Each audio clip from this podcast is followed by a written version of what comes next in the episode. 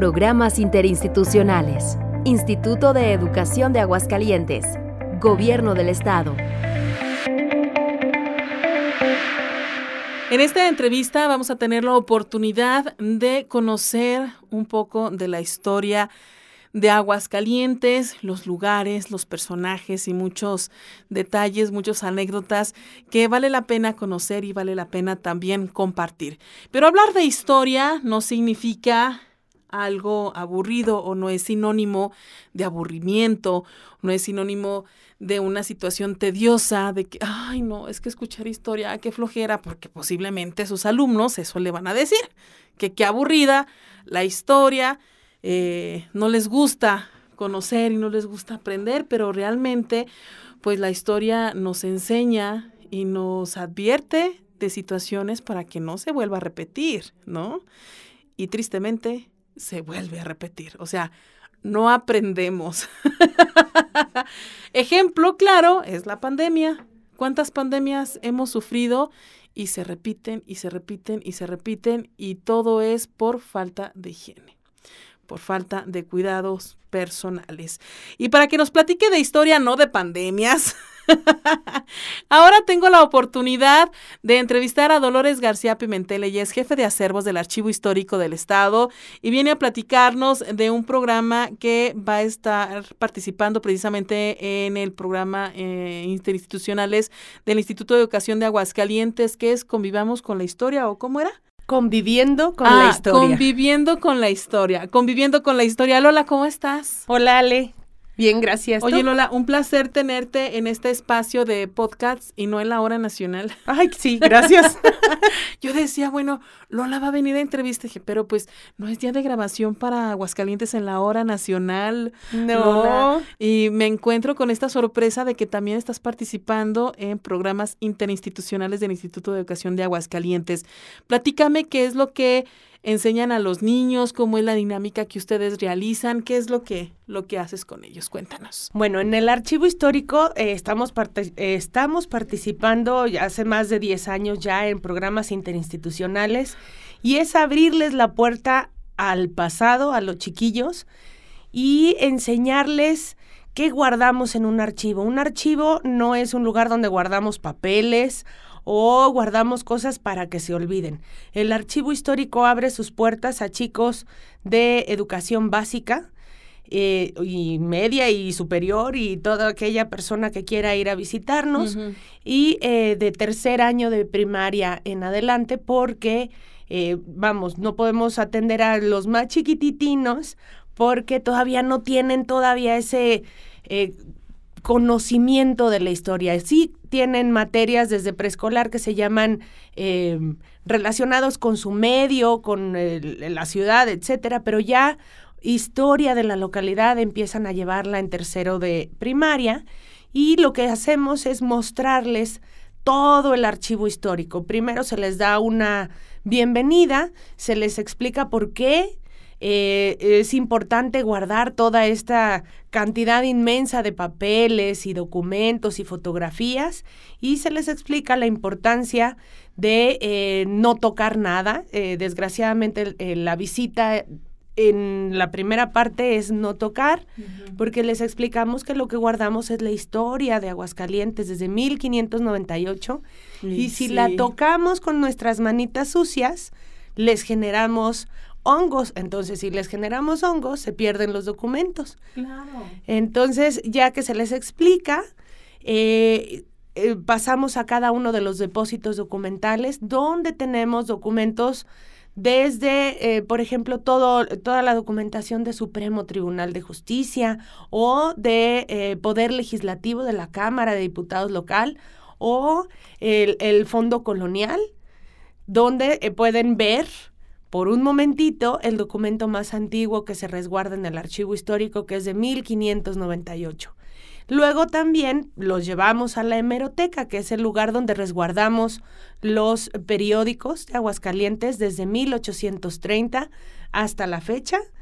Y por último pasan a eh, el taller de conservación y restauración donde se les enseña que también hay especialistas que se dedican a curar esos documentos que en algún momento les salieron hongos y eh, cómo se limpian, cómo se lavan en algunos casos, cómo se restauran.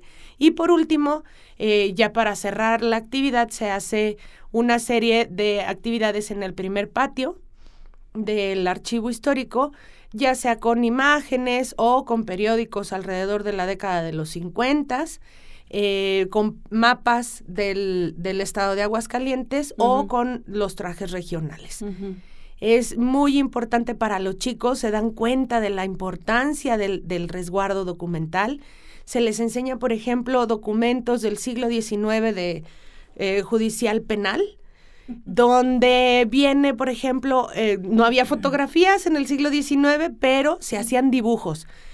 Dibujos de la macana con la que se pegaron o de la pistola que usaron para disparar. Y eh, se les muestran todos estos eh, dibujos a escala o grabados. Y les gusta mucho a los chicos darse cuenta cómo era Aguascalientes en el siglo XIX o en el siglo, siglo XVIII. Oye, ¿y, no se sorprenden por la escritura también? Sí, dicen que cómo podemos leer, entonces les, platico que muchos de los que estamos ahí alguna vez fuimos maestros y tuvimos que leer letras de pata de araña y eso nos ayuda a paleografiar documentos.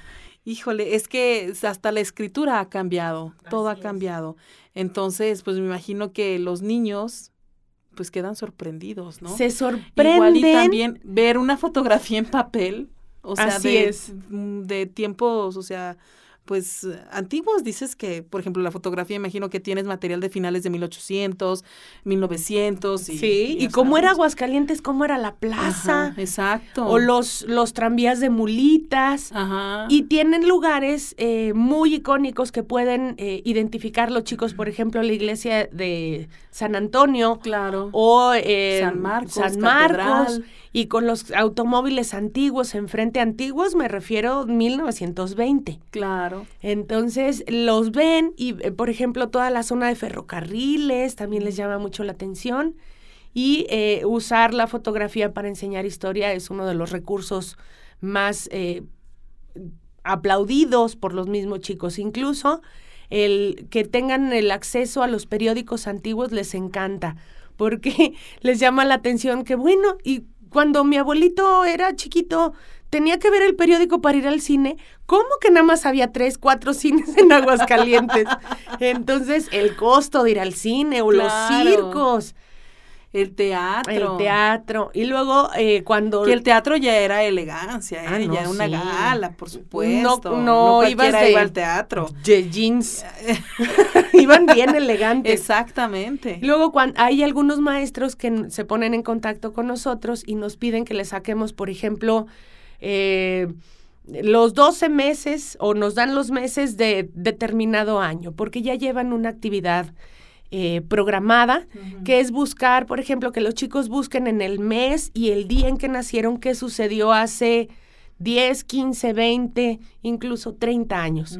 Y es una actividad que les gusta mucho a los chiquillos porque ven cómo va cambiando la vida, cómo cambió Aguascalientes y muchos de ellos dicen, no, pues es que antes era bien barato.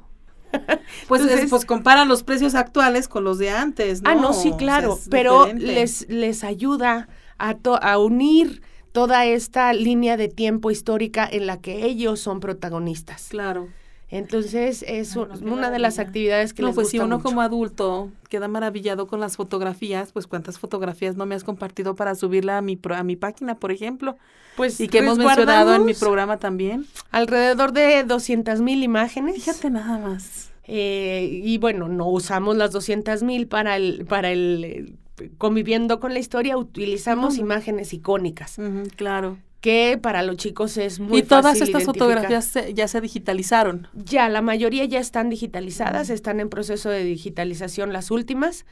Y el archivo histórico, eh, parte de su función es la difusión. Y vamos, eh, el, el, programa Conviviendo con la Historia es uno de nuestros fuertes en difusión. ¿En qué horario pueden visitarlos? Eh, nosotros, bueno, el archivo histórico abre de lunes a viernes, de 8 de la mañana a 3 de la tarde, y normalmente las visitas las agendábamos a las 9 de la mañana, con una duración de hora y media. Muy bien. Pues para todos los maestros que están interesados en llevar a los alumnos al Archivo Histórico del Estado, créanme, créanme que no se van a arrepentir. Está la página en Facebook que es... Eh, no, la Secretaría General de Gobierno es la página, pero el teléfono del Archivo Histórico es 449-918-5521. Muy bien, para que eh, se comuniquen directamente con Dolores García Pimentel, jefe de acervos del Archivo Histórico del Estado.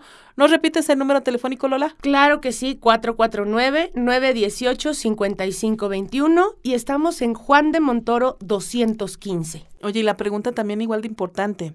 ¿Tienen algún costo no, sus recorridos? No.